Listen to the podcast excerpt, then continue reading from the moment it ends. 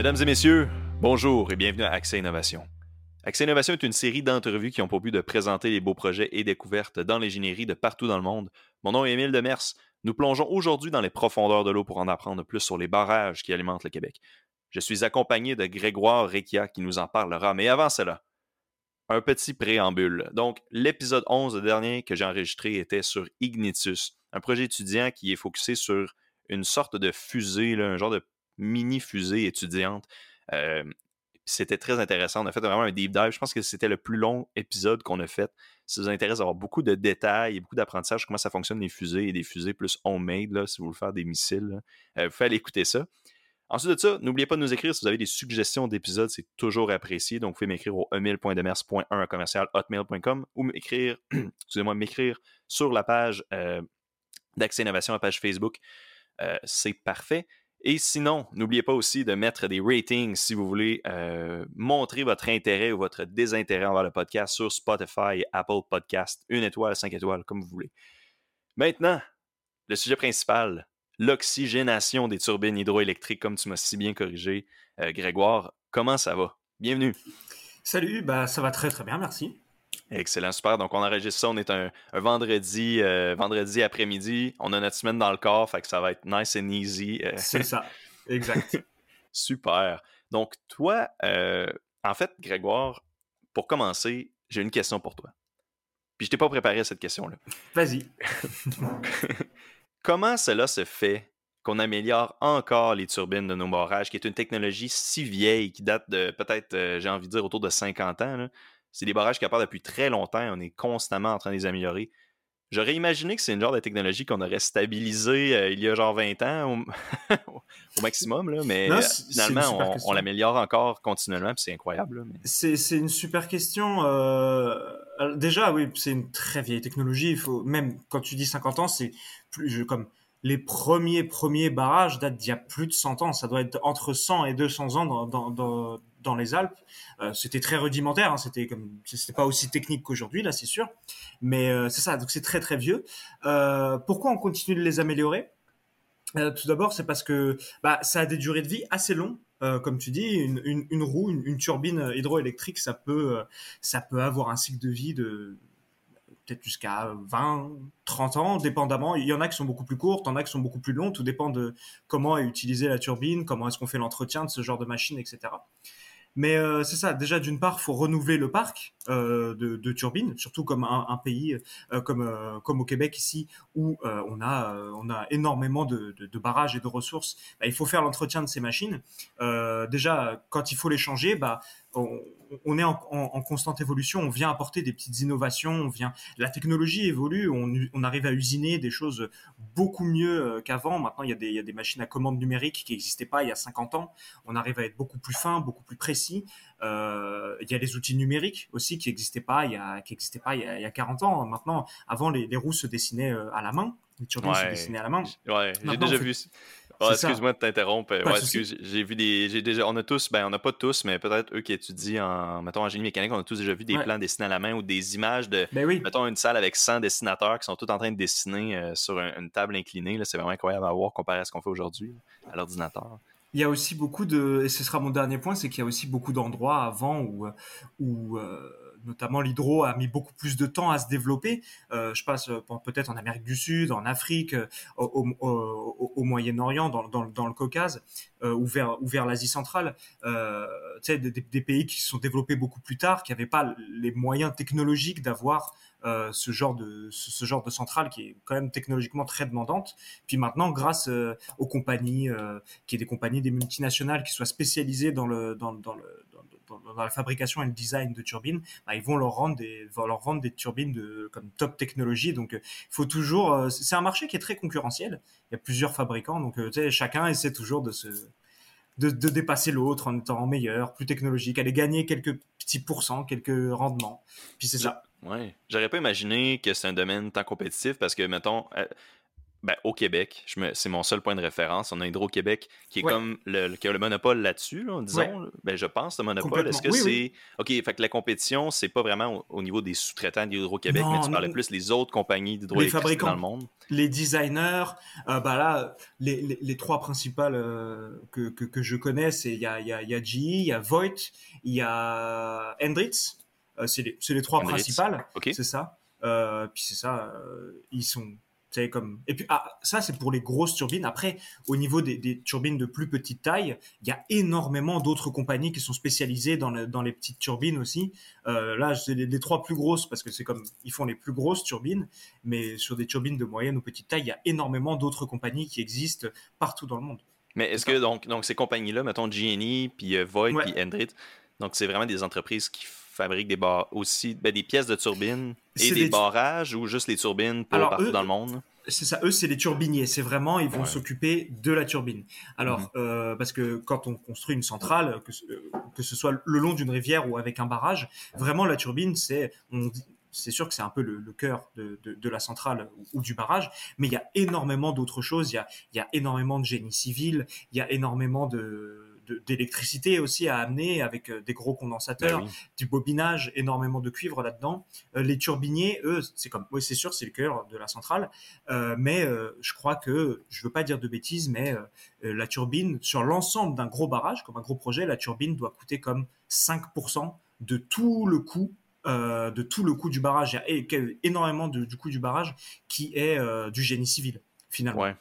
Puis ça, c'est des coûts qui sont énormes, là, d'habitude, justement, la construction du barrage. Donc, si tu me dis que c'est 5% ça veut dire que c'est.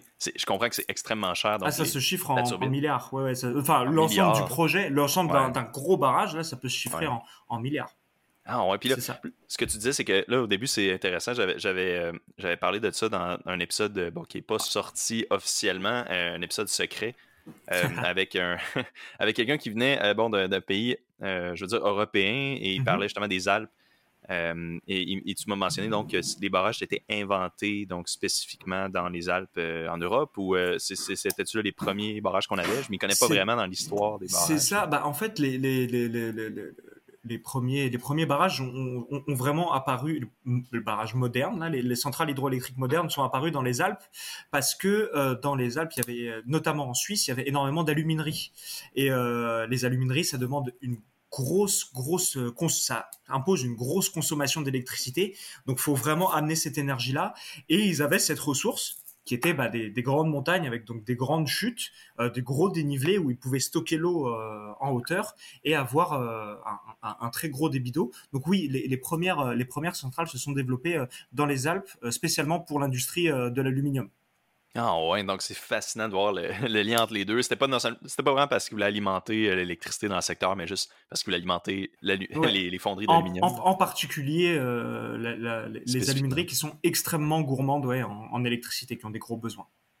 Ah ouais, ok, donc, donc là, euh, peut-être pour les gens qui viennent de se joindre à nous, qui, qui ne savent pas, une turbine, en gros, c'est là on en a parlé, peut-être qu'ils peuvent deviner, mais c'est quoi en gros dans tes mots une turbine? Alors, très, très simplement, pour être comme le plus général euh, possible, euh, j'imagine que les gens voient plus ce que c'est qu'un moteur d'avion moderne qu'une turbine. Ça se ressemble énormément du point de vue euh, visuel. C'est-à-dire qu'en fait, c'est une machine tournante. donc, le moteur d'avion, lui, on va brûler de l'essence pour le faire tourner, pour générer de la puissance.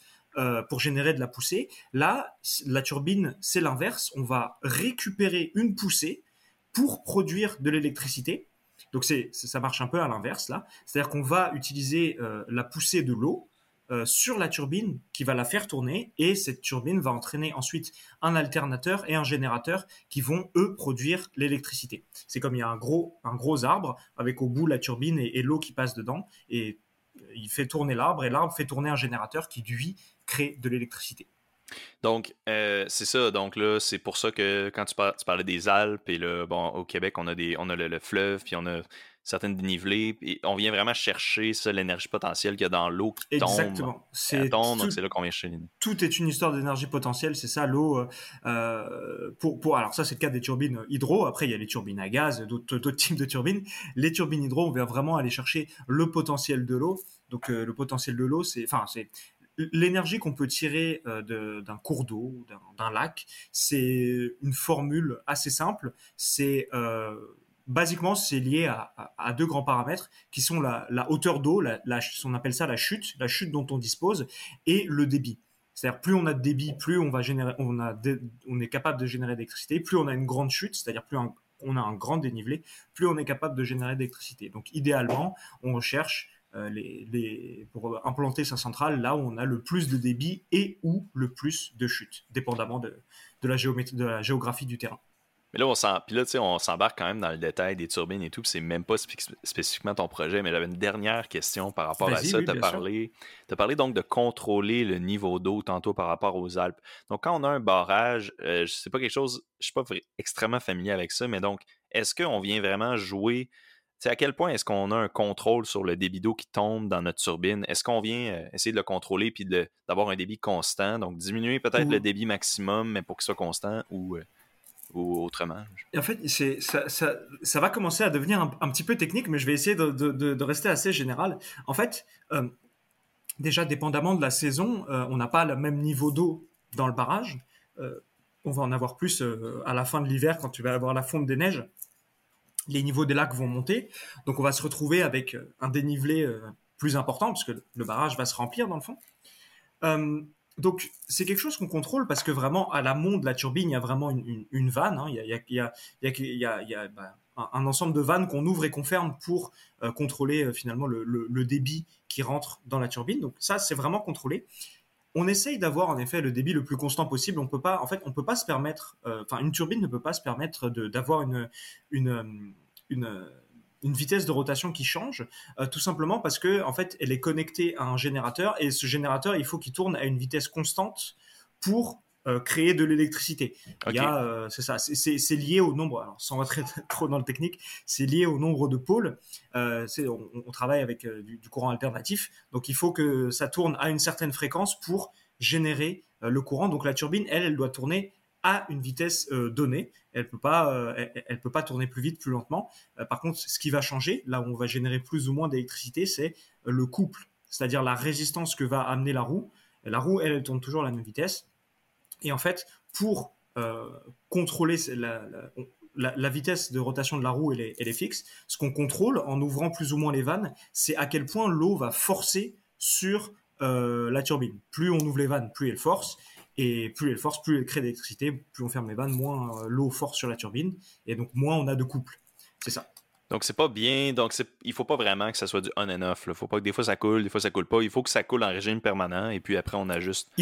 Idéalement, idéalement, ouais. idéalement, il faut qu'on on va chercher une centrale euh, hydro. C'est fait, c'est fait idéalement pour tourner 24 heures sur 24, 7 jours sur 7, euh, hors période de maintenance. Après, là, pourquoi on, on, peut arrêter et, redémarrer une centrale, c'est la demande, la demande d'électricité. Est-ce que la région, la ville euh, ou l'usine euh, parce qu'il y a des usines qui ont leur propre centrale, a besoin de beaucoup d'électricité. Donc là, on peut, euh, s'il n'y a pas besoin, on éteint la turbine.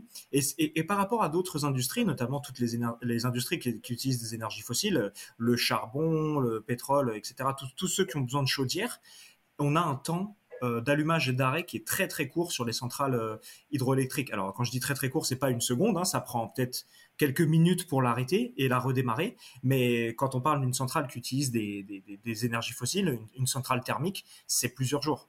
Pour, ah, la, pour, la redémarrer. Pour l'arrêter, c'est plus rapide, mais pour la redémarrer, c'est plusieurs jours parce qu'il faut, il faut tout faire monter en, chaleur. Il faut hmm. créer, créer de la vapeur, il faut, il faut mettre la chaudière sous, sous hmm. pression. Euh, c'est ça. Donc, euh, on, est beaucoup plus, quand tu parlais de on and off, on est beaucoup plus euh, souple avec de l'hydro que, par exemple, les, d'autres centrales thermiques, par exemple. C'est, j'imagine, est-ce que ça se peut qu'en plus de ça, les centrales de charbon puis aux fossiles demandent peut-être plus de, de, niveau de sécurité? C'est peut-être un petit peu plus dangereux, dangereux à opérer. Peut-être que pour les raisons de sécurité, ils doivent prendre plus de précautions, puis il y a peut-être plus de protocoles, donc c'est plus long, ça se peut-tu? Euh, alors déjà, j'imagine que oui, il y a des protocoles, parce que bah, c'est quand même, euh, dans les centrales thermiques, c'est des matériaux dangereux, que ce soit de l'essence, du gaz euh, ou, du charbon, ça peut prendre feu, ça peut exploser. Je m'y connais pas du tout, mais c'est sûr qu'il doit y avoir des protocoles de sécurité en plus, mais je, pense que ce qui prend principalement de temps, c'est quand une centrale a été éteinte pendant une semaine, mais ça prend un ou deux jours pour rien que à, faire chauffer suffisamment la chaudière pour avoir suffisamment de pression pour après faire, faire tourner la turbine. Juste ça en partant, ouais. C'est ça, juste en partant quand c'est quand c'est complètement froid ça, peut prendre beaucoup de temps. Là où l'hydro, il euh, suffit d'ouvrir les vannes et, de et au début, c'est la roue, elle est arrêtée. il faut juste la synchroniser sur sa vitesse de rotation. Une fois qu'elle est synchronisée, c'est bon, euh, on produit de l'énergie. On est parti. C'est ça. Est-ce que là, puis tu as, mentionné quelque chose, tu as dit ben, on peut y aller en appoint, dépendamment si la centrale a besoin d'électricité ou plus ou moins. Donc, est-ce que cette énergie-là, ça va être sûrement être une question niaiseuse, puis ça va peut-être être trop dans le domaine électrique. Mais donc, on ne peut pas vraiment l'entreposer en attendant. On ne peut pas faire des genres de surplus. C'est que ça va directement à la centrale et ça va fournir à la ville. Quand, tu parles de l'électricité, c'est ça? Ouais, ouais. Ah, c'est ça. en fait, le gros problème de l'électricité, c'est qu'on ne peut pas la stocker. Euh, à part dans des toutes petites piles, là, pour la télécommande, la souris euh, ou autre, on n'arrive pas à faire de batteries euh, suffisamment grandes pour stocker l'électricité. Et c'est pour ça que finalement, bah, l'hydro, c'est vachement bien parce que finalement, un énorme lac plein d'eau, c'est une batterie. Si on laisse un lac se remplir d'eau, se remplir, se remplir, et là on a besoin d'électricité, et eh ben on ouvre les vannes, le, lac va tout doucement euh, se, vider, et finalement, euh, et finalement, bah, on va produire de l'électricité. Finalement, le stockage se fait pas sous forme euh, d'électricité, mais il se fait sous forme d'énergie potentielle, euh, qui est l'énergie potentielle de l'eau qu'on a stockée en altitude. Mais non, c'est ça. On, on, peut pas, on peut pas malheureusement, et ça, peu importe l'industrie, euh, peu importe le, type de centrale, peu importe quoi, on n'arrive pas malheureusement à stocker. c'est le gros problème, enfin c'est la grosse limitation de l'électricité que tout le monde aimerait résoudre, c'est comment stocker l'électricité. Voilà, c'est ça. T'avais-tu vu les Powerwall des Tesla, je pense, ou de Elon Musk là, pour les pour la je pense c'est pour la domotique plus là, mm-hmm. ou, pour, les Tesla aussi c'est comme un gros mur, c'est comme une grosse batterie géante cachée dans un mur. J'imagine que ça ça va être les batteries les plus grosses euh, qui existent probablement. C'est ça là, mais quand on parle de, quelque chose pour alimenter une ville euh, comme, comme bah Montréal ou Québec, là on, parle de, en, mégawatts de, de puissance.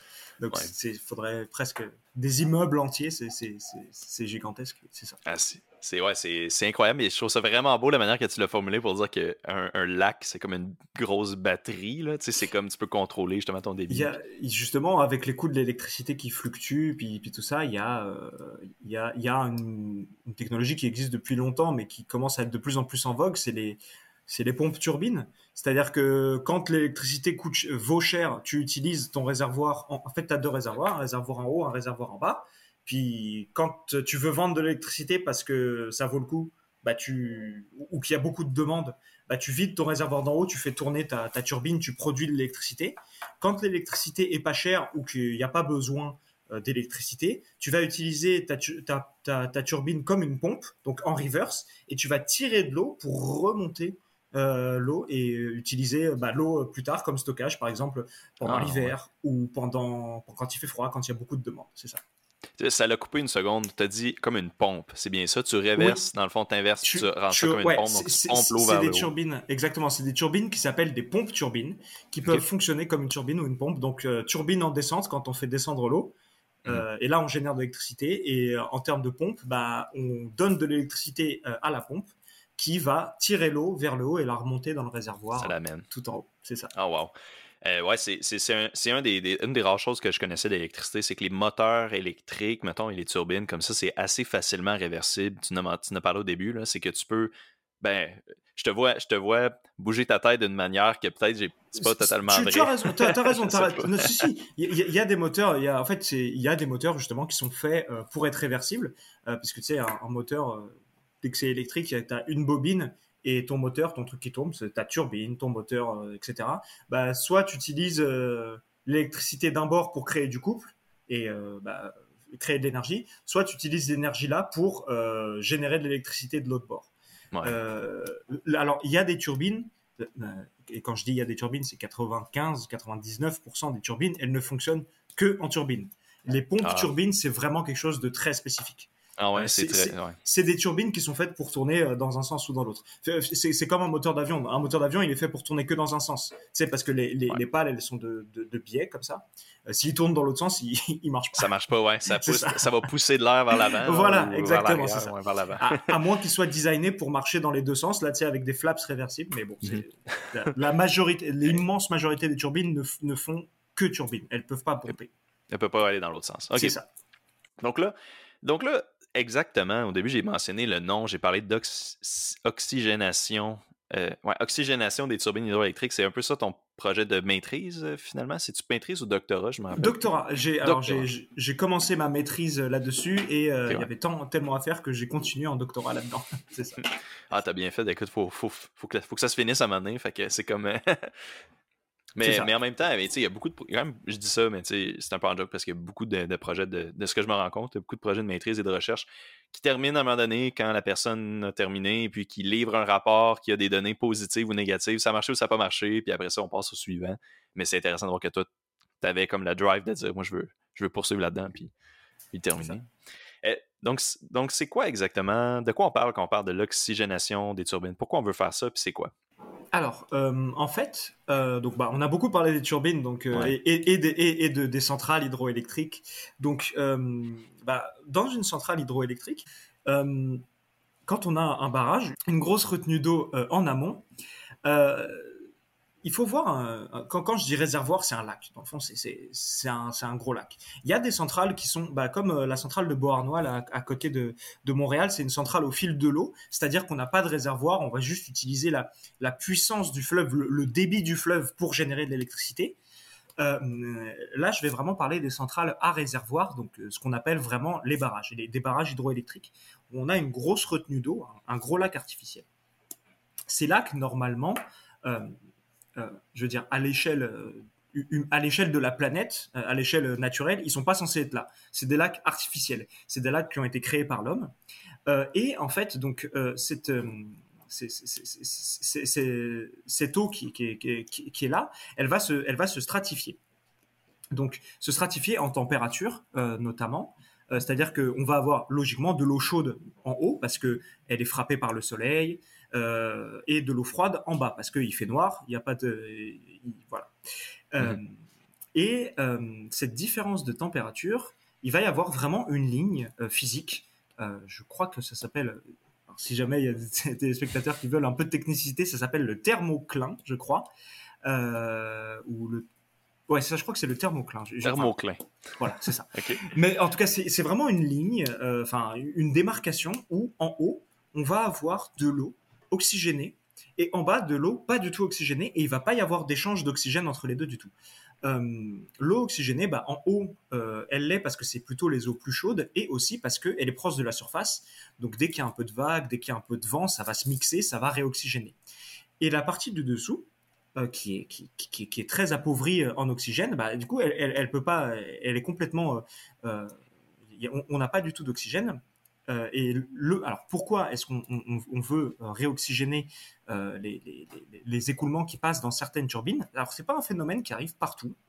Ça arrive dans des conditions particulières, mais c'est pas non plus très rare. C'est ça existe, mais c'est pas c'est pas la norme, mais ça arrive. Donc dans, dans, ces barrages, pourquoi on va vouloir réoxygéner l'eau qui arrive du barrage C'est que justement, bah, on se souvient qu'on a notre réservoir euh, dans lequel on vient euh, puiser l'eau, bah, justement, on vient puiser l'eau logiquement par le bas, euh, comme, comme dans un évier, comme le fond d'un évier finalement.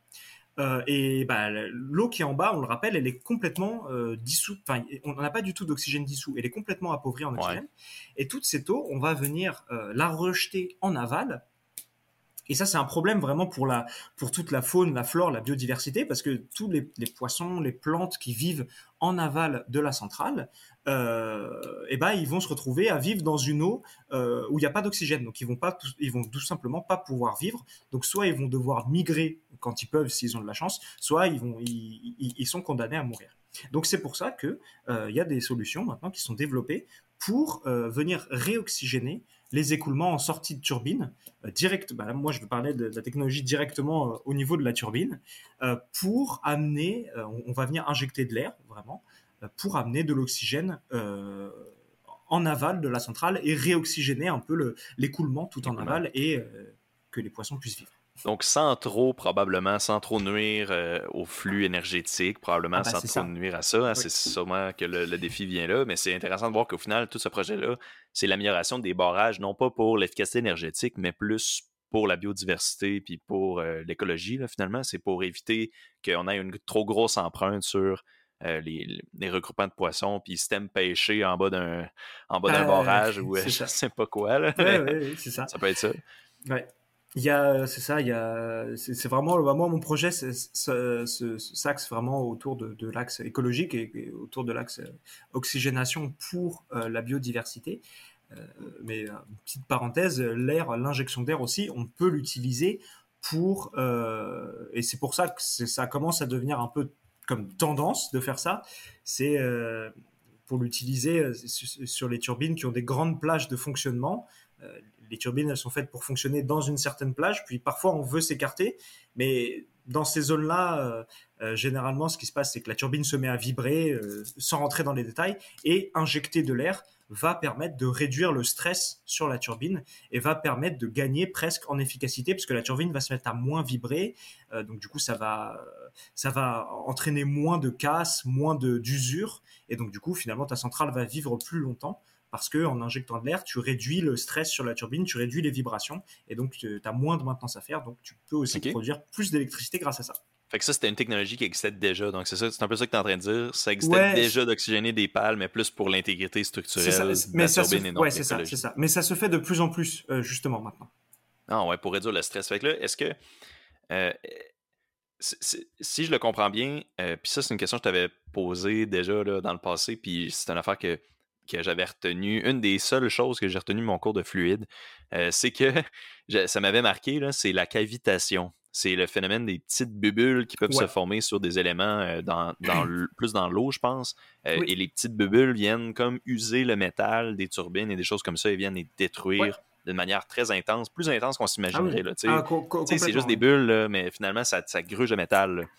Euh, oui, tout à fait. Tu as tout à fait raison. La cavitation, c'est quelque chose qui arrive dans, l'eau principalement, mais aussi dans, les fluides. Hein, tu peux avoir de la cavitation dans de l'huile, par exemple. C'est tout, je sais pas si tu es familier avec les pompes à engrenage, mais tu sais, toutes les pompes à engrenage qui tournent dans de l'huile, euh, ça peut caviter aussi. Mais bon, on va pas en ah, parler. ok, c'est bon. Euh, on, va se concentrer sur, euh, sur l'hydro. La cavitation, c'est quelque chose, en fait, qui apparaît quand localement la pression diminue. Très très fort, très localement. les turbines, elles, justement, c'est comme ça que fonctionne une turbine. La, turbine, ça fonctionne grâce à une dépression. Juste avant la turbine, tu as beaucoup de pression et juste après, idéalement, tu es censé en avoir plus du tout parce que ça veut dire que tu as capté toute, euh, l'énergie potentielle euh, de la turbine. Tu en as toujours un peu parce que sinon, c'est pas possible que ça fonctionne. Euh, mais c'est ça, localement, ce qui se passe, c'est que tu as une très grosse dépression et l'eau, donc qui est, qui est, un liquide, se retrouve, les, petites gouttes d'eau, donc une petite goutte d'eau, elles se retrouvent dans une zone de tellement basse pression qu'elles n'ont pas d'autre choix que de se transformer en vapeur. Parce que, en fait, quand tu as une dépression, généralement, ton liquide, euh, quand tu as un gaz, il se dilate. Euh, quand tu as une dépression, c'est quand la pression baisse, bah, ton gaz il se dilate. Il grossit bah, pour compenser le. Exactement. Et l'eau, c'est incompressible. Jusqu'au moment où tu atteins justement ce qu'on appelle le, alors, le, bah, le point de cavitation, euh, où en fait tu atteins une certaine pression que l'eau, euh, la bulle d'eau, elle peut plus rester liquide parce que il y a, y a, une trop basse pression et donc du coup elle se transforme en vapeur. Elle, euh, c'est ah. plus une bulle d'eau, ça devient de la vapeur, de la vapeur d'eau. Donc c'est pas de l'air, c'est ça la grosse l'erreur un peu généralement qui arrive un peu, c'est que tu sais tu vois des bulles qui ressemblent à des bulles d'air, mais c'est pas de l'air, c'est vraiment de la vapeur d'eau. C'est de la vapeur. exactement, c'est de la vapeur. Donc en fait, ça fait des petites bulles de vapeur des petites plus ou moins grosses, dépendamment de à quel point il y a de la, de la dépression localement. Et comme tu disais, ça peut, c'est un, très très gros problème parce que en soi, le fait que la cavitation apparaisse, c'est pas un problème parce que bah, ça arrive. Oh, ok, on a des bulles de vapeur.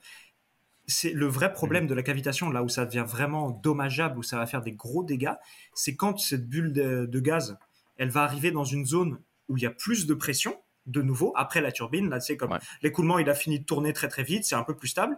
C'est il y a plus de pression. Bah la bulle d'eau, elle va, la bulle de vapeur, pardon, excusez-moi, elle va imploser sur elle-même. Elle va pas exploser, elle va imploser. Et si elle implose à côté d'une surface, euh, bah, à côté du métal, à côté d'un mur ou quoi, euh, elle va faire comme, elle va emmener avec elle un tout petit peu de matière, mais comme c'est microscopique. Mhm. Et pourquoi c'est dommageable, c'est que de la cavitation, quand on a, t'as plus, as, as ça plusieurs, plusieurs, ça, plusieurs milliers, voire plusieurs millions de fois par seconde. Donc en fait, c'est comme, si tu passais euh, euh, une lime, comme si tu limais du métal. Sauf que c'est la cavitation qui le fait. Et, euh, les toutes petites implosions de bulles, les unes après les autres, elles vont enlever un tout petit peu, un tout petit peu. Sauf que quand ça dure pendant des heures, des heures, des heures ou des jours, et que, mhm. et que tu cavites tout le temps, bah c'est, c'est, j'essaierai de de, t'envoyer des images de, ce ah que ça fait la cavitation, mais c'est, ça, ça, peut, ça peut faire des trous profonds comme ça dans le béton ou dans le, ou dans le métal. Hein. Parfois, on voit à travers, on peut passer le bras. C'est, c'est très, très dommageable la cavitation. ça, mais ça, c'est fou, c'est ça, on s'imaginerait pas. puis en plus, sûrement, le, long terme, la, la, distance de. excuse, l'échéancier long de temps, c'est de la misère de formuler ma phrase, mais si c'est pendant 20 ans que ton barrage y opère, ben, on peut s'imaginer que les bulles microscopiques pendant 20 ans peuvent faire des, très gros dommages. si tu me dis c'est plusieurs millions de bulles par seconde. Il y, a, certains projets, euh, mais ça c'était euh, il, y a, il y a quelques dizaines d'années, euh, enfin, quand la cavitation parfois n'était pas du tout pris en compte ou quoi, ils mettaient la turbine et au bout d'une semaine, ils ils, se rendaient compte que la, la turbine produisait plus d'électricité, elle marchait plus du tout. Donc ils arrêtaient tout, ils sortaient la turbine et ils voyaient qu'il y avait des trous comme ça à travers euh, les pales de la turbine parce qu'elle était complètement, complètement mangée par la, par la cavitation. Donc euh, ouais, ouais c'est, quelque chose qui peut être, si c'est pas pris en compte, si c'est pas euh, bien validé, ça peut vraiment ruiner un projet à plusieurs millions de, millions de dollars. Fait que toi, c'est pas pareil parce que toi, mais toi, tu injectes de l'oxygène proche des pales. Donc, c'est donc c'est pas des bulles de vapeur. Donc, c'est pour ça que ça fait pas de la cavitation, dans le fond? Alors, en fait, c'est même plus fort que ça, Émile. C'est que ça fait pas de la cavitation et en plus, ça aide contre la cavitation. Oh, parce que, comme, comme je vous ai dit, euh, euh, la, la, cavitation, elle se crée quand on a une dépression. C'est-à-dire que la pression, elle baisse. La pression, elle baisse parce que, bah, on a. Ce que ça veut dire, c'est que pour l'espace qu'on a, on n'a pas assez de matière, entre guillemets.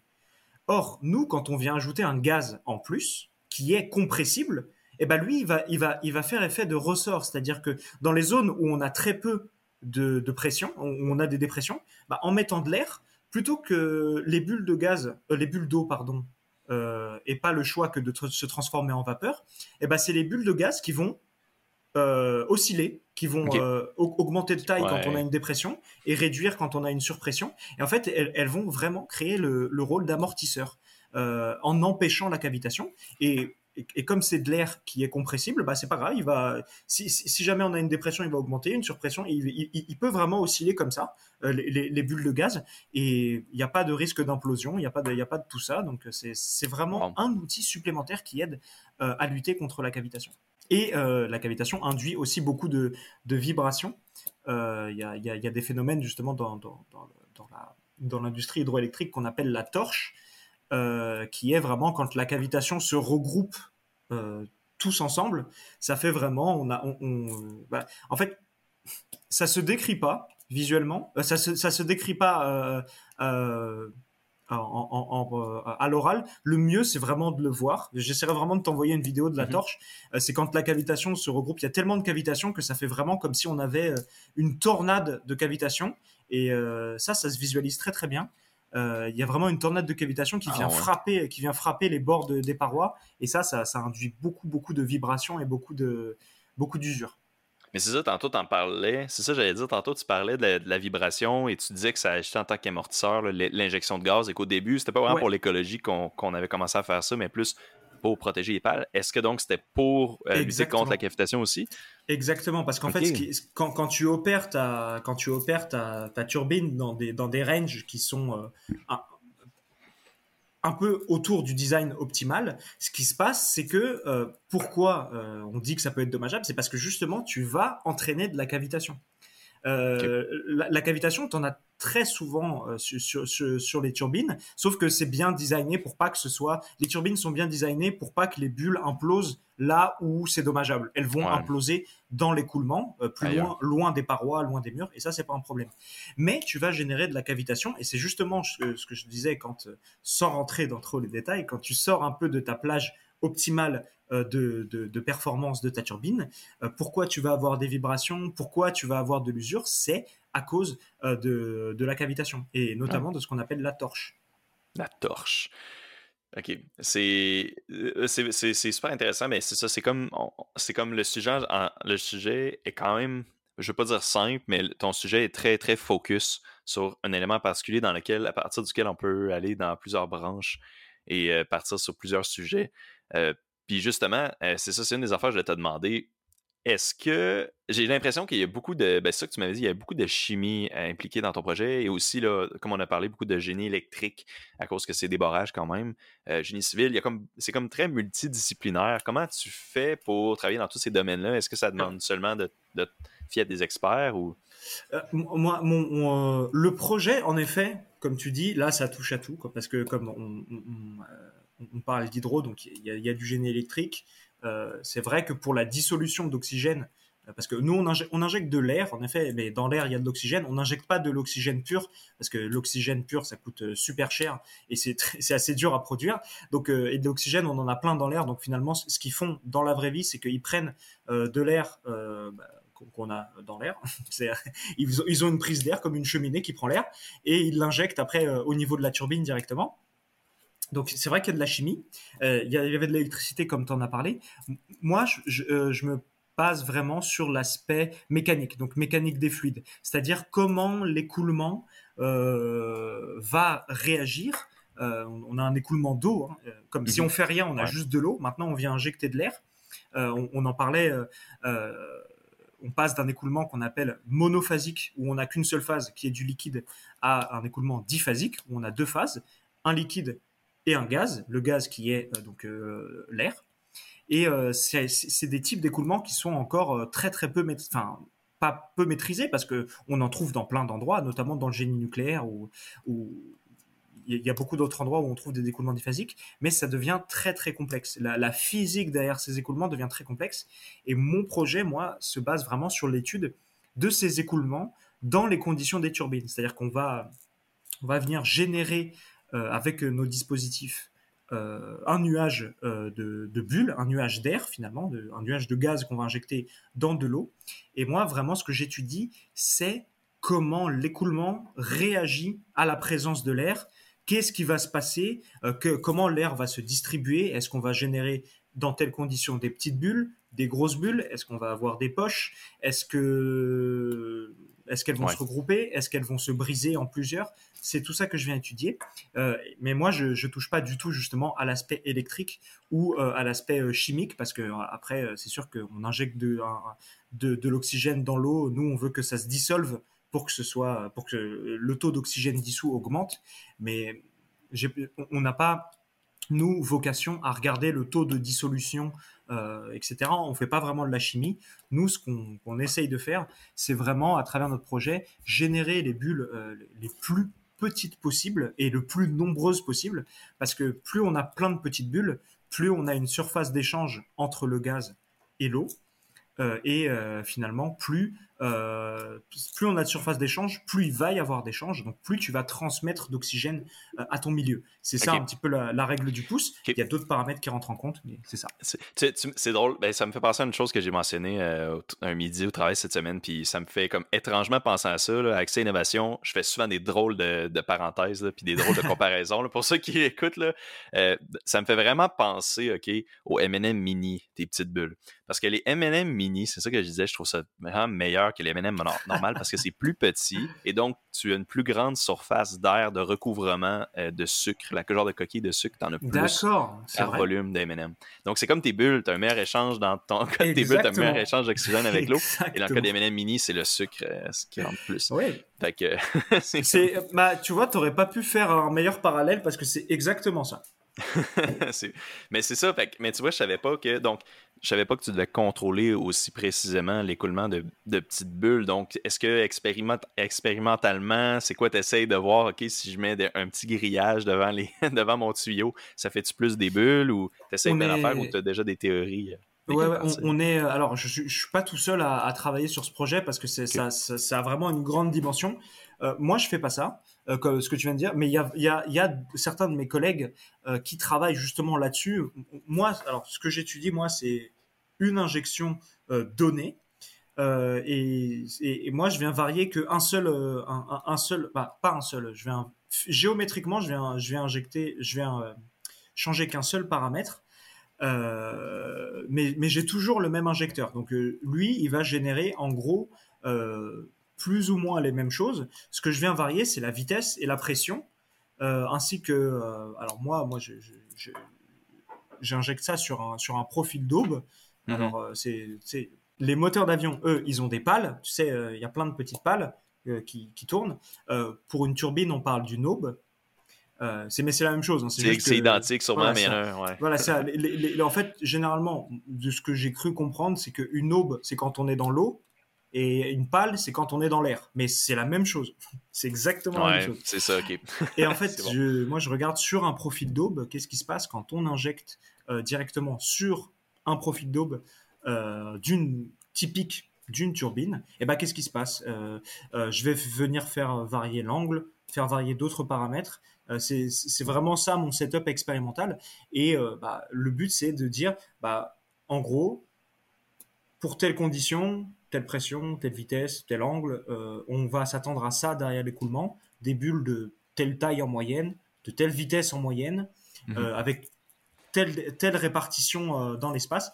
C'est ça que je fais. Mais voilà, moi, moi j'ai un seul setup expérimental et d'autres, et certains de mes collègues, eux, vont venir varier plusieurs géométries d'injecteurs, injecter avec différents moyens. C'est ça. Mais est-ce que ça- est-ce qu'il y a une rétroaction entre tes collègues et toi? Est-ce qu'eux, ils essayent différentes, géométries, Ah oui. puis là, ils disent, OK, ben là, maintenant, essaye ça, peut-être, puis là, toi, tu le remets dans ton setup de test, puis tu Oui. varies un peu ton... on travaille en parallèle tous, mais on n'a pas commencé tous en même temps. Euh, avec euh, une de mes collègues, on a été les, deux premiers à, à- à travailler sur ce projet, donc on a, on- on a été comme les, les premiers à un peu dégrossir euh, le sujet. Et après, il y a d'autres euh, étudiants qui sont venus nous rejoindre, notre groupe de recherche, et qui, ont commencé un petit peu après nous. Euh, donc, ils ont pu un petit peu justement avoir, comme tu dis, de la rétroaction sur les premiers résultats qu'on a eus, les premières expériences. On a pu leur fournir pour leur dire, alors, si vous voulez regarder tel aspect, euh, par exemple sur la distribution des tailles de bulles, on a un indice, euh, c'est que ça pourrait être lié à ça, etc. Je, dis des trucs un peu vagues, mais, mais c'est ça l'idée. Il y a de là vraiment de la rétroaction. Et après, eux, euh, comme euh, ils ont leur, leur, leur setup, leurs expériences, ils viennent après, euh, moi, me voir. On a, on a vraiment de la rétroaction, c'est ça. On est en parallèle, mais en- un peu en décalé. Donc, euh, il y a vraiment, vraiment des échanges euh, par rapport à ça. C'était d'ailleurs une question que je voulais te poser. Comment le projet a débuté? Mais là, c'est ça que tu viens de mentionner. C'est un projet qui a été débuté par toi et ta collègue. Probablement en même temps, vous avez dégrossi initialement le projet. Et, et même, Oui. c'est une technologie, oui, qui existe déjà un peu, mais pas vraiment pour ce besoin-là spécifiquement, j'imagine. Donc, vous avez comme démarré ça. Là, tu vas peut-être pouvoir l'amener à terme vu que tu fais ton doctorat. Puis, euh, C'est ça. Après, c'est pas. Alors, euh, clairement, c'est pas moi et c'est- c'est- on n'est pas deux à porter ce Ouais. projet. C'est vraiment Mhm. des, prof- des, des professeurs de, Ouais. de, de l'université qui sont venus avec avec cette chaire de recherche et euh, avec un partenaire industriel euh, qui, qui, qui, qui nous ont encadrés et qui nous ont euh, bah, qui ont cadré cette étude. Nous, on est on, on est les étudiants qui se sont inclus dans ce projet. Quand je disais qu'on était les deux les deux premiers, c'est c'est juste que au, au moment où ça a commencé, bah, on était on était deux. Ouais. Euh, puis là, on, on est euh, presque 6 ou 7 là à travailler sur ce projet. Parce que en fait au début euh, on allait un peu euh, un petit peu dans le fondamental essayer de trouver les choses les plus intéressantes les, caractéristiques les plus intéressantes. Et à partir du moment où on a eu un peu de connaissances sur le- ces écoulements diphasiques qu'est-ce qui se passe quand on injecte de l'air dans ces conditions-là, et ben on a pu venir incor- euh, incorporer au projet d'autres étudiants qui ont permis d'élargir un petit peu le, le champ de, de ce qu'on voulait euh, rechercher ou le, le champ de, euh, de ce qu'on voulait trouver. Ben oui. Je, je comprends. Puis euh, maintenant, c'est peut-être un bon moment pour passer un peu plus aux résultats, mais je sais qu'on peut pas embarquer dans les détails. Puis je veux pas non plus euh, embarquer trop dans les détails, mais tu sais, Ouais. est-ce que tu peux nous dire un peu comment tu fais pour. Ben, je, je sais que tu as, un setup de test. OK. Ouais. Mais mettons que ça va plus loin. Comment tu pourrais faire pour valider euh, ces données-là puis valider le fonctionnement dans un vrai barrage? Vu après, c'est euh, loin et tout.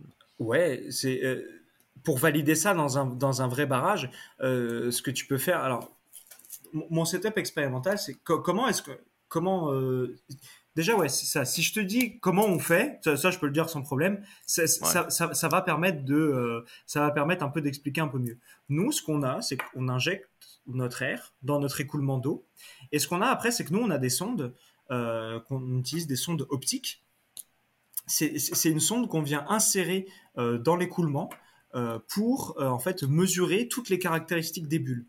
Cette sonde en fait elle est constituée de, de deux fibres optiques et ces deux fibres elles vont, quand elles vont être percées par les bulles, elles sont un peu shiftées comme ça, comme, mes doigts là, admettons. Et quand je parle de fibres optiques, c'est les mêmes fibres qui sont utilisées pour l'internet et tout. on a des fibres optiques qui sont taillées en pointe et qui sont placées comme ça, un peu comme mes doigts. Et quand elles sont, euh, je vais perdre une main, mais imaginez que les deux fibres sont là. Décalées euh, de l'autre. C'est ça. Pour les, pour, il y en a qui, y en a qui l'écoutent peut-être sans le vidéo aussi. Euh. ok. Donc, bah, c'est décalé l'un de l'autre. Les deux fibres sont décalées l'une de l'autre. Puis, en fait, ce qui se passe, c'est que bah, ces fibres, après, nous, avec la sonde, on est capable de les bouger partout dans l'écoulement pour aller sonder plusieurs points de l'écoulement. Et quand une bulle d'air va arriver, en fait, elle va être percée par la fibre. Et le fait qu'on change de milieu qu'on passe d'un milieu liquide, donc de l'eau, à un, milieu gazeux, donc qu'on soit dans l'air, on va avoir un changement de signal, euh, parce qu'en fait, fait, on fait passer un laser à travers ces fibres, et on va avoir un changement de signal, on va avoir le signal de retour, il va changer, donc on est capable de savoir quand est-ce qu'on est dans l'air et quand est-ce qu'on est dans l'eau. Ah, euh, et, comme et, on fait ça avec euh, avec des moyens numériques, donc on a on a des fréquences d'acquisition de plusieurs euh, mégahertz. Donc on, vient regarder ça, euh, un, je sais pas, c'est 2 3 2, 3 millions de fois par seconde. Donc même une bulle microscopique, on est capable de la détecter parce qu'elle va passer pendant, mettons, 0,1 milliseconde, puis on va quand même la voir. Euh, et en fait, euh, donc en fait, on a deux fibres et elles sont shiftées parce que on, connaît la distance entre les fibres et bah, quand la bulle arrive sur la fibre 1, bah, on a un premier temps. Et quand elle arrive sur la deuxième fibre, on a un deuxième temps. Donc, euh, connaissant la ah. distance et le temps, on est capable de savoir la vitesse. Et bah, on est aussi capable de, de, connaître les diamètres en fait, de ces bulles. Donc, on est capable de mesurer la taille et la vitesse de nos bulles. Mais ça veut dire qu'il faut tes deux fibres optiques soient parfaitement perpendiculaires au sens d'écoulement. Si tu veux avoir une bonne idée de la vitesse, OK. Donc, tu essaies de t'enligner avec le probe pour que ça aille l'air pas mal droit. Après, c'est ça. Comme tu dis, et c'est une de nos incertitudes, c'est euh, on mesure que la vitesse dans l'axe des fibres. On a toujours une incertitude. Si l'écoulement est un ben peu shifté sur le côté, vers le haut ou vers le bas, on a une petite incertitude. Mais vu les vitesses qu'on a, c'est vraiment comme négligeable. On, a vraiment, nous, un écoulement qui est axial, qui va dans un sens. Et euh, et majoritairement, en fait, c'est ça qu'on vient mesurer. Donc, c'est grâce à cette sonde-là qu'on vient mesurer les caractéristiques de notre écoulement. Mais c'est fascinant, puis euh, ça, me, fait, ça me fascine toujours comment les capteurs qu'on utilise dans le monde moderne sont toujours très, très simples de fonctionnement. Ben, en tout cas, moi, personnellement, des fois, je m'imagine que c'est très complexe, mais tu sais, pas mal tous les capteurs que tu peux imaginer, mettons un, accéléromètre qui mesure l'accélération, le déplacement, je me semble que c'est juste des résistances euh, mm-hmm. qui, se déplace et puis il mesure la différence du courant dedans, je pense. Peut-être que je me trompe en fait. Je dis que c'est simple, peut-être que je me trompe. Oui, en, gros, c'est ça. C'est les accéléromètres ou tout, tout, ce qui va être utilisé pour, euh, pour mesurer des efforts. Euh, c'est simplement une déformation, c'est-à-dire que bah, là, j'ai pas grand-chose sous la main, mais admettons, bah, on si, si, vous avez une règle avec vous, vous la prenez, vous la, vous la, vous la tordez, vous faites un bend comme ça. Et ben en fait, si vous mettez un capteur par-dessus, le capteur il va se tordre aussi. Et c'est ce changement de forme qui va induire un changement de résistance, comme tu dis. Et ce changement de résistance, une fois que la jauge est calibrée, bah, tu dis que ça vaut 1 euh, newton, 2 newtons, 10 newtons, ou tu peux parler en kilos, ça fait 100 kilos, 1000, 1 tonne. Mhm. C'est ça. C'est Mm. Conceptuellement, c'est simple. Après, genre à faire technologiquement, c'est pas, c'est pas facile. Ouais, ouais, peut-être. l'idée, l'idée derrière, parfois, ça, ça, peut être, ça peut être assez simple. C'est comme ça. Puis, tu sais, dans votre, dans votre cas, c'est ça, c'est, fou. C'est juste, c'est juste, on mesure la, on mesure la différence de lumière produite par des bulles versus l'eau. Puis, on est capable d'avoir une bonne idée déjà là. Ça me fait penser, euh, je me rappelle plus quel épisode d'Accès Innovation qu'on a fait. Je pense que c'est peut-être l'épisode 6 euh, c'était par rapport à une exoplanète. Dans le fond, c'est un chercheur de l'Université de Montréal qui a, participé à la découverte d'une exoplanète recouverte d'eau. Il nous expliquait, en tout cas, ça, sans embarquer dans, trop dans le détail, il nous expliquait que pour savoir s'il y a un système solaire lointain a des planètes, euh, il les regarde avec un télescope, puis euh, il, observe la différence de, de, luminosité selon certains cycles. Fait que s'ils sont capables de dire l'étoile a l'air un petit peu moins de sortir moins de lumière, moins brillante pendant un certain ah, time-lapse à chaque 11 jours, ben, on sait qu'il y a un objet qui passe devant. Excellent, bah oui. En tout cas. Ah, fait, que, je vous invite à, aller regarder, puis à toi aussi, à aller regarder l'épisode si ça vous intéresse. Avec plaisir. ça plugger les, les, autres épisodes du podcast. Excellent. Puis là, on commence, à, on commence à, mine de rien, à arriver vers euh, la fin de l'épisode. Il y avait peut-être un dernier point qui serait intéressant de discuter. Ce serait les défis restants qui restent euh, à, votre projet. Est-ce que vous êtes sur la fin? Est-ce que tu es confiant que ça va bien puis ça va bien fonctionner? Ou, ou est-ce que tu es, comme, ouais, ben, il nous reste telle, telle chose à, déterminer? Ou comment ça va? De manière générale, c'est ça, un projet doctoral, euh, il reste tout le temps des choses à faire. C'est jamais fini. Il faut juste savoir où mettre la fin et après passer, éventuellement, passer la main à quelqu'un d'autre. C'est mhm. pour ça qu'on fait des thèses, c'est pour ça qu'on écrit des rapports. C'est pour la personne qui va arriver derrière nous qu'elle recommence pas de zéro, qu'elle recommence à partir de là où on s'est arrêté. Mais oui, je suis conscient. On, a trouvé de bons résultats.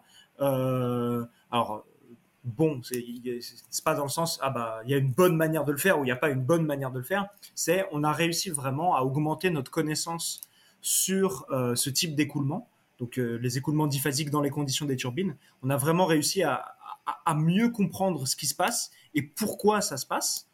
Euh, donc oui, moi, je suis plutôt satisfait. Là, ça tire vers la fin, en tout cas de mon projet doctoral. De ton côté, C'est ça, voilà, de mon côté.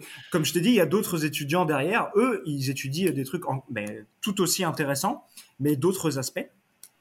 Euh, moi, j'étais dans le cas euh, où on avait un écoulement en ligne. Il y a un autre étudiant, lui, il va, il va venir euh, être dans un cas où on a un écoulement qui tourbillonne, vraiment comme si on était derrière la turbine. Donc, il reste encore beaucoup de choses à faire. Alors, ça, moi, je, comme, je vais dire, j'ai fait ma part entre quelque part. J'ai permis d'accélérer, d'augmenter un peu les connaissances là-dessus. Mais c'est ça, c'est un domaine de recherche qui est qui est passionnant et il reste, il reste encore tant de choses à, comprendre, à découvrir, à améliorer. Euh, c'est ça. Mais euh, en tout cas, moi, j'ai été satisfait par mon projet euh, qui, tend vers la fin maintenant et, et, content de, mes trouvailles. C'est excellent, ça, tant mieux d'abord. Puis ça, veut dire que ça peut apporter un peu de meaning, peut-être à, ça, à, ces six, à peu près six années-là de ta vie. Tu sais, des fois, il y a du monde tu sais, qui font des projets. J'ai déjà entendu ça, tu sais, qui font des projets de, de maîtrise et qui, et qui n'aiment pas ça et qui font, mettons, deux ans euh, Ils n'aiment pas leur projet, ça, ça arrive. Euh, ça arrive, ça, aurait été mon cas. Si, si ça si ça m'avait pas plu, au bout de deux ans, j'aurais pas converti ma maîtrise en doctorat. C'est vrai, ouais. Je serais, pas, je serais parti faire autre chose. Clairement, oui, oui, non, c'est sûr. Euh, excellent, ça. Euh, est-ce que tu avais d'autres points que tu aimerais discuter que tu n'avais pas eu la chance ou sinon Je pense que non, c'est ça. Après, ben, j'espère ne pas avoir été trop trop technique. Euh, c'est ça. Après, c'est ça. Si, si, si euh, les autres points que, que je dois amener, ce sera, ce sera un peu plus technique. Mais euh, c'est ça. Non, je pense que j'ai, pas mal fait le tour. ouais. Peut-être, tu m'avais, tu m'avais posé comment on fait sur une vraie centrale. J'ai peut-être pas le temps de. C'est vrai. Qui, serait, ce qui serait cool, bah, je sais que dans la vraie vie, ils essaient de le faire aussi, mais c'est pour ça que les industriels font appel aussi aux universités qui, qui, ont des moyens de recherche euh, euh, et, des connaissances, notamment sur ce, genre de choses qu'ils qui, recherchent aussi. Ce qu'ils peuvent faire dans la vraie vie, c'est essayer de faire comme nous, mais à leur échelle, c'est-à-dire avoir une sonde qui viendrait sonder euh, l'écoulement derrière la centrale pour voir ah bah là on a plus de bulles, ah là genre on a telle distribution de bulles, ou alors euh, carrément, je crois que ce qu'ils font actuellement, c'est ils vont mettre une sonde, mais pas une sonde pour euh, mesurer les bulles avec des sondes optiques, mais simplement une sonde qui va mesurer le taux d'oxygène dissous. Donc euh, avec des mesures, alors je, ne sais pas comment c'est, c'est je sais pas si c'est le pH, je sais pas si c'est, je sais pas si, je sais pas quel type de capteur c'est, mais ça te permet de dire bah dans j'ai tant de milligrammes d'air, tant de millilitres d'oxygène dissous par litre d'eau. Euh, eux, ils utilisent leur capteur. Ça existe déjà dans le fond, c'est des capteurs qui existent déjà, ce que tu parles. Ouais, c'est ça, ça existe vraiment. Mais le, problème, c'est que euh, on peut pas aller le mettre directement sous la turbine dans le cas réel, parce que là, on, parle d'efforts, on parle d'écoulements qui sont tellement puissants, tellement forts que euh, ça va tout arracher. Et, la fibre, elle va détruire en deux. Non, la, fibre, elle va être détruite. Et, et, après, dans le cas industriel, tu peux faire ça sur un banc d'essai, mais euh, tu fais pas ça en vrai parce que en vrai tu veux perturber le moins possible euh, je veux dire sur la vraie centrale tu veux perturber le moins possible ton écoulement. C'est sûr que la sonde elle perturbe un petit peu l'écoulement parce qu'elle est là et tu introduis quelque chose dans l'écoulement. Sur modèle euh, quand ils font ça sur modèle réduit c'est très possible de le faire. Après sur la vraie centrale généralement en fait une fois que la roue, euh, une, une, vraie roue qui existe sur une centrale, elle a déjà été validée par des modèles réduits, par des vrais tests, mais comme euh, la même roue, mais à échelle réduite. Et, c'est là-dessus, là qu'ils font toute leur validation, etc., etc. Donc, une manière de valider euh, et de comprendre, d'implémenter ce qu'on fait, nous, dans le cas industriel, ce serait de le faire déjà sur modèle réduit. Mais est-ce que les. Est-ce que donc à ce moment-là, tu aurais des bulles qui sont, mettons, le facteur d'échelle plus petit. Dans le fond, le... Ah, mettons, bah que mettons, que ton, ton, modèle réduit est dix fois plus petit que la vraie vie. Donc, ah bah que tes bulles pourraient être dix fois plus petites, puis là, plus difficile à mesurer. C'est ça, euh, c'est aussi pour ça euh, que qu'on fait ça. C'est que ben, je voulais pas rentrer trop dans le détail, mais nous, on fait ça à une échelle réduite par rapport euh, au vrai cas. Nous, justement, on a des, ce qu'on appelle des nombres adimensionnels qui nous permettent de faire le changement, le passage de l'échelle réduite à l'échelle réelle. Donc, justement, nous, toutes les corrélations, les lois qu'on va sortir, c'est justement euh, fait pour que quand on le transpose à une autre échelle, ça, ça reste toujours valide. Ça fonctionne quand même. Quand on a des bulles d'un millimètre à cette taille, on va peut-être avoir des bulles d'un centimètre quand euh, on a une roue dix fois plus grosse. Et, d'ailleurs, petite précision, j'ai beaucoup dit roue. Euh, la roue, c'est la turbine. C'est pas une roue de voiture. C'est quand, quand je parle de roue, c'est la, roue, c'est la turbine. c'est juste l'élément tournant de, de, la turbine. C'est ce que j'appelle la roue. C'est vrai qu'on peut passer plus à une roue, c'est ça, une roue de. Non, non, c'est ça, oui. ça, ça, ça s'appelle comme ça dans. Ça s'appelle comme ça dans le jargon. C'est mhm. la roue, c'est euh, la turbine, en gros. C'est l'élément tournant. Je, je, suis très content parce que tu as parlé des nombres adimensionnels. Puis juste avant de terminer, je trouve que c'est tellement intéressant les nombres adimensionnels. Puis j'aimerais qu'on en, en parle peut-être une seconde. Euh, les, les, nombres adimensionnels, c'est la deuxième chose que j'ai retenue de mon cours de fluide après la cavitation. Ah oui. voilà. C'est, fait ce que je trouvais fascinant, les nombres adimensionnels, c'est comment on les déterminait. Donc, euh, ce, que notre prof, ce qu'on faisait avec notre prof, me semble, c'est que on, identifiait dans le fond euh, des. on avait comme des exercices. Grandeur caractéristique, c'est ça que vous, Oui, exact.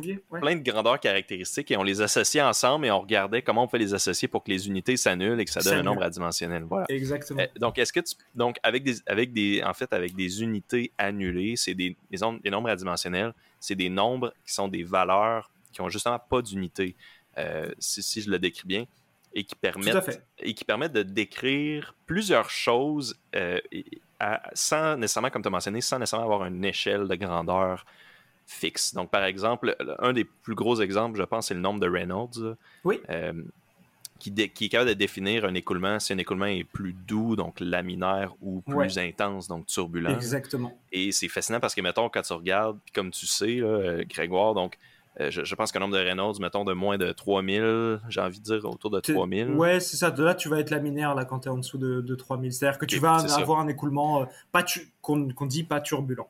C'est ça. Fait que tu mesures, c'est ça. Fait que es capable de, le nombre de Reynolds, tu le calcules, mettons, avec le diamètre du trou de, ton écoulement, la vitesse, et puis, et puis quelques, quelques constantes. Et puis tu arrives, mettons, à un chiffre, mettons, tu arrives à 2000, tu es capable de dire, OK, ça va être un écoulement qui est, qui est justement qui est laminaire et non turbulent.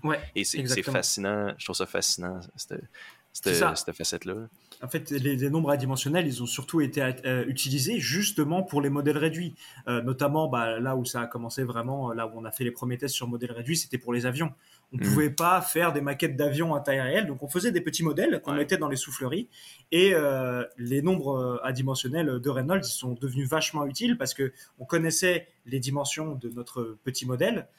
on savait plus ou moins les dimensions de notre grand modèle qu'on voulait avoir, et donc du coup avoir euh, une vitesse de 100 euh, euh, c'est peut-être beaucoup 50 km heure sur le modèle, ça voulait dire avoir sur le petit modèle, ça voulait dire sur le, prototype, sur le, vrai sur le vrai modèle, ça voulait dire avoir une vitesse de 500 km heure, par exemple. C'est comme ça qu'on peut faire la bascule entre des paramètres sans unité, qui sont valables à toutes les échelles, et donc, du coup, comme tu as le même à toutes les échelles, bah, si tu connais ta vitesse sur le petit modèle, tu connais quelle va être ta grande vitesse sur le grand modèle. Et c'est exactement ce qu'on fait aussi dans le cas des études sur les, sur les turbines, euh, sur les turbines aérantes. C'est, ouais, c'est, bref, euh, parenthèse sur les nombres adimensionnels. je suis vraiment content qu'on ait, que j'aurais pu en parler au moins une fois au podcast, euh, dans, dans, le podcast. Très, très, très puissant, les nombres adimensionnels. Donc, ça conclut l'émission pour aujourd'hui. Merci beaucoup pour ta présence, Grégoire. C'était vraiment génial. Ça m'a fait plaisir. Surtout, merci aux auditeurs d'avoir écouté Accès Innovation. Pour plus d'informations, consultez nos pages Facebook et LinkedIn. À la prochaine.